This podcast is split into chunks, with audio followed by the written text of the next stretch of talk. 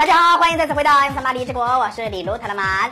今天还是泰罗的搞笑奥特说时间。这个奥特曼呀，也是有情感的，所以他们也有喜欢的女生。今天泰罗奋力追求女神，结果差点把她害死了。一个充满爱意的清晨，东光太郎咧着嘴，呲着板牙，笑嘻嘻的给沙织女神送了一个生日礼物。但是女神告诉东光太郎，她的生日是明天。明天，明天。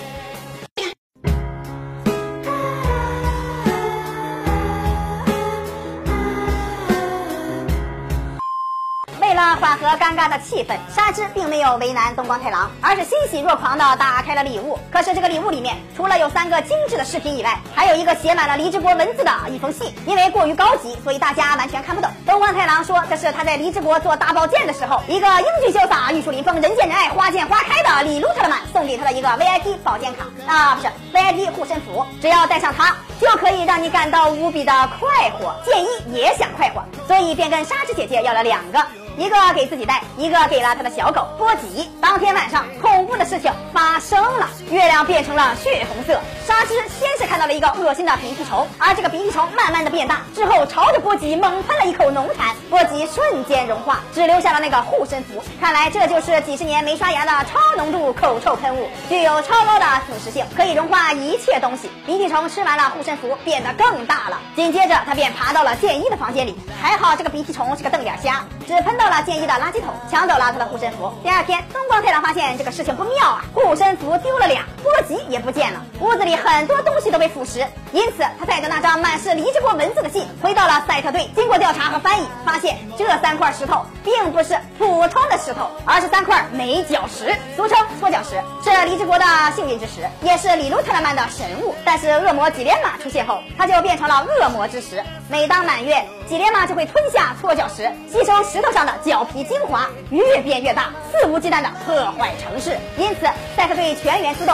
去沙织的家里调查，但是并没有找到几连马。赛特队想要把沙织的那块脱脚石带回基地里研究，但是沙织打死也不上交。为了确保沙织的安全，东光太郎只能暗自陪在他的身边。果然不到十分钟，鼻涕虫再次出现，想要沙织身上的脱脚石。光太郎想要一屁股坐死他，但是鼻涕虫面不改色心不跳，奋力向前要脱脚。光太郎掏出了激光枪，一顿扫射鼻涕虫，结果鼻涕虫突然巨大化，恶魔几连马登场。正如预言所说，几连马开始疯狂破坏。城市，光太郎带着纱织拼命奔跑，吉连玛穷追不舍，一边追一边用他那骄傲的口臭喷雾腐蚀建筑。光太郎一看怪兽是冲着石头来的，所以他让纱织赶紧把石头扔了。可是纱织还是不扔，说这是光太郎送给他的礼物，意义深刻。他还没拿石头搓过脚呢，不扔不扔就不扔。这下光太郎一下子急眼了，你这娘们咋这么倔呢？是不是给你脸了？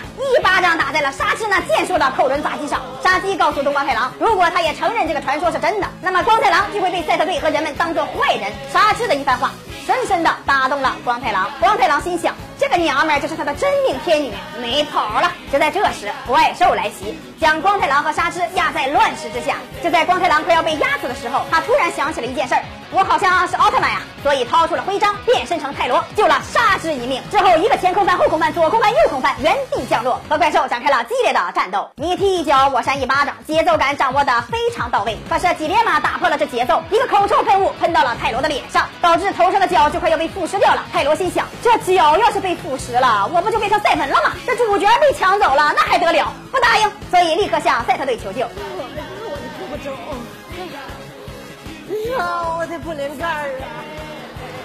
哎呀，我这小键盘呢都不疼啊！赛特队一看，哎呀哈，泰罗碰瓷儿了，赶紧撒下强碱，综合怪兽的酸性口臭喷雾。泰罗起身，在一个前空翻、后空翻、左空翻、右空翻，跳到了怪兽的背上，一把揪掉了他唯一的两根头发。这下怪兽也怒了。缠着泰罗的脖子一顿甩，暴力的泰罗烧掉了怪兽的舌头，一个乾坤大挪移把怪兽扔了出去，紧接着一个化骨绵掌把吉连玛化得粉身碎骨。吉连玛享年二十三分二十九秒。最后，沙之用了李志国的搓脚石，把自己搓成了三级残废。喜欢搞笑的说的朋友可以关注李小曼，我们每天十一点半和四点半都会更新，不要错过精彩节目。咱们下期再见。